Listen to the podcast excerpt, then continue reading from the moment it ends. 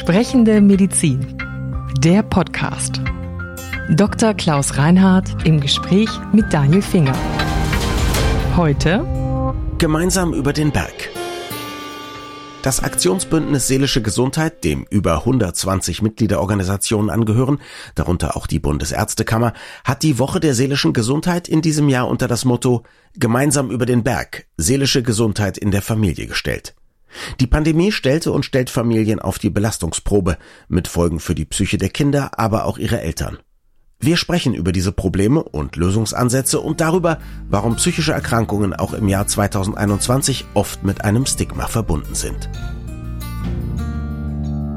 Also es vergeht keine Woche, wo wir nicht einen Ratgeber oder einen Spiegelspezial oder einen Fokus oder so haben über Depressionen oder über Borderline-Störungen oder oder oder.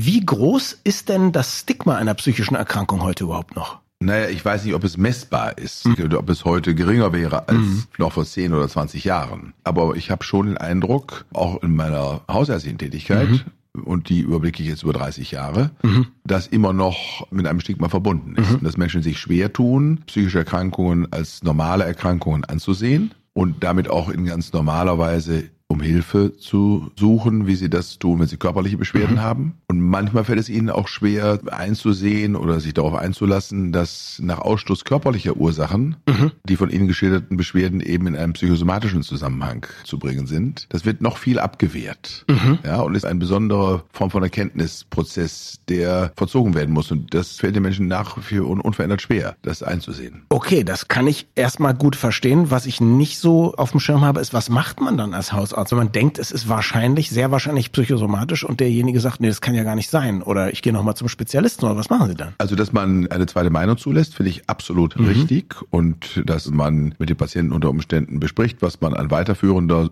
somatischer, also körperlicher Diagnostik noch durchführen könnte, mhm. um somatische körperliche Ursachen auszuschließen, finde ich absolut richtig, mhm. gerechtfertigt. Darauf gehe ich dann ein aber strukturiert und nicht in extenso. Mhm. Es hat dann irgendwann auch natürlich eine Grenze, da ja. muss man auch mal eine Grenze setzen. Und unter Umständen erlebt man ja auch, dass man sich vertan hat. Auch das kommt ja vor. Soll vorkommen, Sollte genau. man auch nicht vergessen, dass man die ausreichende Demut hat, das mhm. auch für sich selber in Erinnerung zu behalten. Okay, angenommen Sie haben recht oder der Kollege sagt das Gleiche. Dann ja. ist eigentlich der Moment gekommen, wo man mit dem Patienten darüber sprechen muss, was das dann an Konsequenz bedeutet. Das heißt natürlich dann, dass man sich in irgendeiner Form psychotherapeutisch mit der Situation befassen mhm. sollte. Ich glaube, wenn man das behutsam erklärt und auch eröffnet, dass das gar nichts Ungewöhnliches mhm. ist und sogar ziemlich häufig ist. Circa ein Drittel der Menschen, die eine Hausarztpraxis betreten, haben psychische Probleme. Und viele, die die Hausarztpraxis nicht betreten, auch. Also Menschen haben einfach psychische das, Probleme. Ja, ne? selbstverständlich. Ja. Das ist auch nichts, und das ist nichts Ehrenrühriges und mhm. überhaupt nicht Dramatisches und ist eine, eher die Normalität. Mhm. Und wenn man den Menschen dann klar macht, dass sie ganz sich in Anführungszeichen bester Gesellschaft befinden, weil das sich alle Menschen betreffen kann, mhm. aller Bildungsstufen, aller Einkommensschichten, aller Vermögensschichten und so weiter und so fort, dass es also was ist, was zum Menschsein in irgendeiner Form dazugehört und auch für uns als Ärzten und als Therapeuten ja ganz selbstverständlich mhm. auch angesehen wird und dass es heute auch eben gute Möglichkeiten gibt, mhm. viel besser noch als vor 20, 30 Jahren an verschiedensten Stellen, sowohl was nachgewiesen wirksam psychotherapeutische Verfahren angeht, die auch viel spezifischer sich mhm. bestimmten Störungen widmen. Ja, also mhm. man weiß heute, dass man, was ich bei Zwangsstörungen und auch Angststörungen mit verhaltenstherapeutischen Methoden sehr gut zurechtkommt. Und es gibt andere psychische Erkrankungen, bei denen vielleicht eher dann auch Dinge wie reine Gesprächstherapie, Gruppentherapien oder auch tatsächlich analytische Verfahren mhm. in ihrer Wirksamkeit besser und auch nachgewiesen wirksam sind. Und insofern, glaube ich, gibt es ja auch Handlungsoptionen. Die gab es früher eben mit deutlich weniger Umfang. Mhm. Und das war vielleicht auch ein Grund, dass Menschen einfach sich diesen Erkrankungen oder Störungen mit mehr Sorge nähert. Also wenn man so erklärt wie Sie und versucht, da behutsam zu sein, haben Sie das Gefühl, dass man die Leute dann schon erreicht und dass trotz des Stigmas sie dann das Richtige tun? Ja, das Gefühl habe ich und das habe ich vor allen Dingen dann, und ich glaube, das gelingt vor allen Dingen dann, wenn es ohnehin eine Vertrauensbeziehung zu den Patienten gibt. Und ich glaube, dass da an dieser Stelle eben das hausärztliche Tun von ganz besonderer Bedeutung ist. Wenn man mhm. Menschen länger kennt und man ihnen in anderen Bezügen schon mal hat helfen dürfen und können, mhm. dann ist ja ein Vertrauen da. Und dieses Vertrauen ist auch dann ein tragende Element dafür, dass es einem gelingt, einen Patienten dann in diesem Falle, wenn es denn erforderlich ist, tatsächlich dazu zu bewegen, sich da Hilfe zu holen. Und das Motto der Woche der seelischen Gesundheit 2021 ist gemeinsam über den Berg. Seelische Gesundheit in der Familie bezieht sich natürlich ganz stark auf das, was wir jetzt auch in der Corona-Krise alles erlebt haben. Das ist grundsätzlich schwer für Familien an vielen, vielen, vielen Stellen. Aber wenn wir jetzt mal über die psychische, über die seelische Gesundheit sprechen, welche Probleme gibt es? Ich sage mal, die Tatsache, dass wir uns über lange Zeiträume während der Pandemie sozial isolieren mhm. sollten und mussten, mhm. ist ja natürlich gerade für Kinder und Heranwachsende von eminenter Bedeutung. Die sind ja in der Zeit der Entwicklung noch viel stärker darauf angewiesen, Sozialkontakte zu haben. Das kann auch jeder, der sich im Übrigen an seine eigene Pubertät zum Beispiel erinnert, ja vielleicht in besonderer Weise nachvollziehen. Wenn Sie sich mal überlegen, wenn man Ihnen gesagt hätte, als Sie 14, 15 Jahre alt waren und die Welt explorierten und als Social Events für uns ja, ja mindestens den gleichen Stellenwert hatten wie der Schulbesuch, sage ich mal jetzt etwas. Mindestens, das ist sehr, sehr so, diplomatisch genau, ausgedrückt. Ja schon, ne, da muss man doch sagen, wenn man uns damals gesagt hätte, du kannst jetzt die nächsten sechs Monate keine Party besuchen, hast einen Freund, den du mhm. regelmäßig besuchen darfst, dann glaube ich, dann hat man vielleicht ein Empfinden dafür, was das in einem Menschen in dem Lebensalter unter Umständen Klar. auslöst. Das ist ein Punkt. Mhm. Anderer Punkt ist natürlich auch, dass die Spannungen, die allgemein im Berufsleben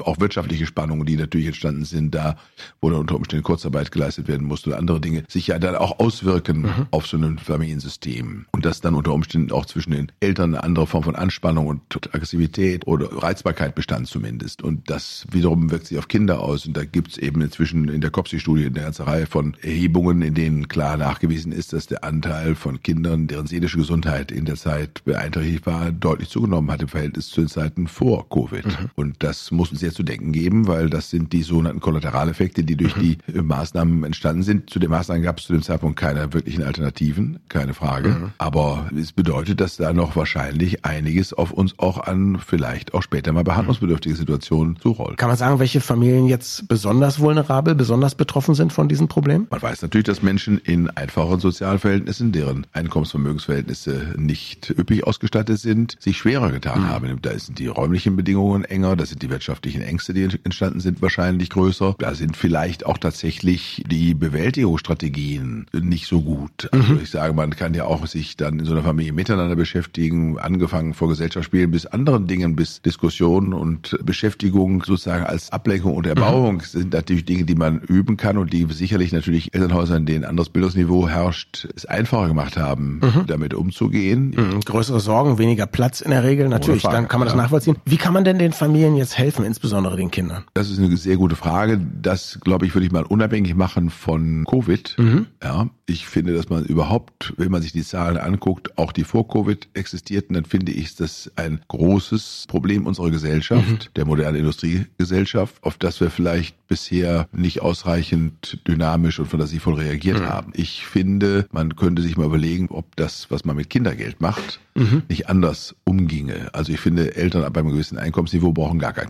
Kindergeld. Mhm. Das ist das Erste. Das Zweite ist, ich würde das Kindergeld vielleicht auch nehmen und vielleicht gar nicht auszahlen, aber ich würde sagen, die Mitgliedschaft im Fußballverein, im Tennisverein oder im Basketballverein oder was auch immer ist für Kinder einfach mhm. frei, seit der Staat. Und dann finde ich auch die Überlegung wert, ob man nicht sich dann doch nochmal immer wieder eine geführte Diskussion stärker auf den Weg macht, Ganztagsschulen auch mhm. in Deutschland noch zu, verstärkt möglich zu machen. Das hat was mit Personal zu tun, auch was mhm. mit finanziellem Aufwand, den man mhm. betreiben will. Und dass man ihnen die Gelegenheit gibt, eben miteinander vielleicht die Hausaufgaben zu machen und das auch dann vielleicht unterstützt von Lehrerpersonal, Lehrpersonal, was dann sozusagen das ein bisschen beaufsichtigt, um dann auch weitere Aktivitäten mhm. miteinander zu organisieren. Ich glaube, das wäre etwas, was uns allgemein gut täte, seelischen und körperlichen Gesundheit von Heranwachsenden und Kindern gut täte. Mhm. Letztendlich auch natürlich vielleicht Erwachsene im Erwerbsleben sogar etwas entlasten würde. Also damit an der einen Stelle es nicht heißt, Bundesärztekammerchef möchte Kindergeld abschaffen. Ich verstehe Sie an der Stelle gezielt so, dass Sie sagen, vor allem reicht es nicht einfach nur irgendwas zu bezahlen, sondern wir müssen uns Gedanken machen, was ist eigentlich für die Kinder gut, ja, und so. dann vielleicht noch kreativer mit der Situation ja, also umgehen. definitiv. Ich finde, dass das, was wir an finanziellem Aufwand als Staat betreiben, um Kindern mhm. zu helfen, zu niedrig und zu wenig. Mhm.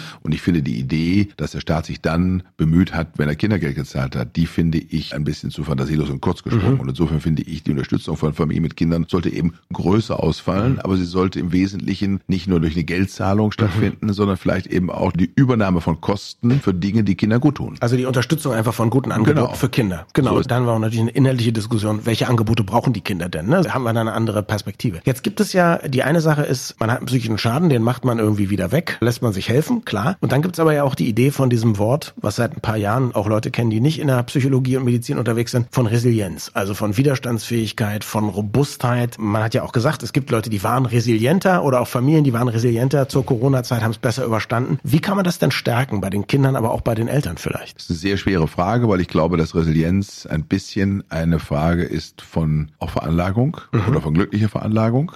Das ist trainierbar. Man kann auch Frustrationstoleranz üben und kann versuchen, Settings herzustellen, in denen man ähm, ja, das trainiert. In gewissem Umfang ist das, finde ich, Aufgabe von Pädagogen, das zu tun. In der Schule, Kindergarten, Kitas, wo auch immer. Ich glaube, dass in Elternhäusern, in denen sehr viel reflektiert wird, das unter Umständen tatsächlich äh, von den Eltern in der Erziehungsarbeit auch mitgeleistet wird. Das, glaube ich, ist kein durchgängiger und überall anzutreffender Erziehungsstandard, sicher nicht. Den kriegen wir aber, glaube ich, auch nicht hin. Also insofern, glaube ich, bleibt es da angesiedelt, wo es eigentlich hingehört, nämlich tatsächlich in den Bildungseinrichtungen. Und da gehört es aber schon auch, finde ich, dazu, dass das geübt wird und dass man das trainiert. Und dann bleibt es immer noch dabei, dass es Menschen gibt, die von Geburt an an der Stelle empfindlicher sind und auch verletzbarer sind als andere Menschen und auch auf die übrigens ausreichend Rücksicht zu nehmen oder als Kinder schon zu lernen dass es eben solche Menschen von Natur aus gibt und die auch keine andere Wahl haben und mit denen behutsam und verantwortungsvoll und auch rücksichtsvoll umzugehen, gehört auch zu den Dingen, die in der Erziehungsarbeit aus meiner Sicht gewährleistet werden soll. Es gibt ja so, glaube ich, ein paar Dinge, an denen man sich normalerweise orientiert, ob man mit körperlichen Beschwerden zum Arzt geht oder nicht. Also wenn was besonders doll weh tut, geht man. Wenn es sehr überraschend ist und anders als man es kennt, geht man. Und wenn es nicht mehr weggeht, geht man auch. Das sind so, würde ich sagen, die Kriterien, die man als vernünftiger Mensch hat. Wir haben auch schon über Gesundheitskompetenz hier gesprochen. Ab wann sollte man denn überlegen, entweder seinen Hausarzt oder auch mal einen Psychiater, Psychotherapeuten anzusprechen, wenn es ein seelisches Problem gibt? Bei einem selber, aber vielleicht auch bei seinem Kind. Also wann würden Sie sagen, oh, da muss man jetzt mal genauer hingucken? Weil, dass man frustriert ist, mal schlecht drauf wegen Corona oder was auch immer, das ist ja, glaube ich, die eine Sache und dann irgendwann wird es problematisch. Auch dafür gibt es keine Messgrade wie Fieberthermometer. Mhm. Klar, ja, na das klar. ist klar. Aber ich glaube, dass man als Eltern oder Freund, Freundin ja Veränderungen feststellt. Und wenn Mhm. diese Veränderungen im Sinne von zum Beispiel Traurigkeit, Rückzug, sozialer Mhm. Rückzug, keine emotionale Schwingungsfähigkeit, auch irgendwie erhöhte Reizbarkeit, die Mhm. ungewöhnlich ist, Schlaf- und Essstörungen, Hyperaktivität. Also da gibt es schon eine ganze Reihe von Mhm. Aspekten, wenn die neu auftreten, längerfristig sind und wenn die auch Dimensionen annehmen, dass man sagt, er hat sich nicht mal einmal einen Wutanfall genommen, deshalb muss er nicht zum Psychiater, ja, Mhm. dass das nicht missverstanden wird, aber geht hoch wie eine Rakete bei den kleinsten Dingen oder aber macht einfach nicht mehr mit beim Spielen, kommt nicht mehr nachmittags raus zum Fußball spielen oder anderen Ja. Dingen, hat er sonst immer getan oder sie. Und das ist eben das große Problem und die Schwierigkeit beim Thema psychischer Erkrankung oder seelischer Störungen, dass das eben Dinge sind, die nicht oder selten jedenfalls ganz plötzlich eintreten, die kommen schleichend. Diese Symptome sind auch oft so, dass sie sich mal von den natürlich und normal anzusehenden Symptomen nicht massiv unterscheiden, sondern höchstens vielleicht in der Intensität und in der Dauer. Sie müssen dann auch immer individuell auf den Einzelnen und seine bisherige Person bezogen werden. Und was Klar. beim einen sozusagen als eigentlich so normal gilt, weil er eben einfach ein bisschen Eigenbrötler ist, ist bei dem, der vorher ganz extrovertiert war, dann schon auch komisch. Ja, die sagen wir mal schwierige Messbarkeit, diese etwas diffuse Wahrnehmung, die man so als Gesamtbild dann auf sich wirken lassen muss, macht es eben schwierig, das mhm. zu erkennen. Immer dann, wenn einem das irgendwie seltsam erscheint, sollte man erst den Rat suchen. Und jetzt sind wir dabei, Corona-Maßnahmen heftig zu lockern, zu einer zumindest provisorischen Normalität erstmal zurückzukehren. Sind wir jetzt schon über den Berg, was zumindest die psychische Belastung durch Corona angeht? Nein, das glaube ich nicht unbedingt, weil das halt ja nach. Mhm. Diese Wirkung ist ja jetzt nicht dadurch, dass wir unter bestimmten Bedingungen wieder zur Normalität zurückkehren können. Und jetzt gehen wir mal vom Allerbesten aus. Das ist ja rein hypothetisch. Wir impfen weiter, haben jetzt irgendwann auch tatsächlich eine Gesamtdurchimpfungsrate von deutlich über 80 Prozent und haben eine weiter rückläufige Inzidenz und so weiter und so fort und haben etliche Genesene und machen eine Auffrischimpfung und so weiter und so fort und stellen fest, also wir haben kaum noch Neuinfektionen mhm. oder ganz wenige. So, das, dann haben wir so eine endemische Situation dieses Virus, wie die Virologen das nennen, und dann wird das immer wieder weiter da sein. Wir werden immer wieder neue Erkrankte finden, aber nicht in großer Menge. Und das ist dann etwa eine Situation, wie wir sie bei anderen vergleichbaren mhm. Infektionserkrankungen auch haben. Dann könnte man ja sagen, kann eigentlich alles wieder so sein wie vorher. Mhm. Also dann dürfen wir uns alle wieder im Bus und Bahn nebeneinander setzen und werden vielleicht in die Armbank Armbeugehusten und noch ein paar andere hygienische Maßnahmen auch aufrechterhalten und uns vielleicht das ein oder andere Mal die Hände häufiger waschen, als wir vielleicht früher getan haben und so weiter und so fort. Und dann gibt es eigentlich zunächst mal jedenfalls keine Akutbelastung mehr. Deshalb hat sich natürlich der kleine Betrieb unter Umständen noch nicht erholt. Deshalb ist unter Umständen der Einzel das Einzelhandelsgeschäft noch nicht ins Laufen gekommen oder aber auch andere Dinge funktionieren nicht so oder noch nicht wieder so, wie sie es vorher getan haben. Das heißt, da sind dann unter Umständen auch Menschen betroffen, die dann unverändert wirtschaftliche Sorgen haben, zum Beispiel, oder auch viele andere Dinge und auch angeordnete soziale Rückzug für von vielen Monaten ist natürlich in eine Entwicklungsphase eines Menschen gefallen, bei dem das auch einen Nachhall hat. Also insofern glaube ich, wird uns das noch lange, viele Jahre beschäftigen, davon bin ich überzeugt. Vielen Dank fürs Zuhören. Wir freuen uns immer über Feedback an podcast.baik.de. Sprechende Medizin. Eine Produktion von Men in Text. In Zusammenarbeit mit der Bundesärztekammer. Die Redaktion hatte Maren Finger. Unsere Musik stammt von Klaas Oehler. Wir freuen uns über Feedback an podcast.baek.de.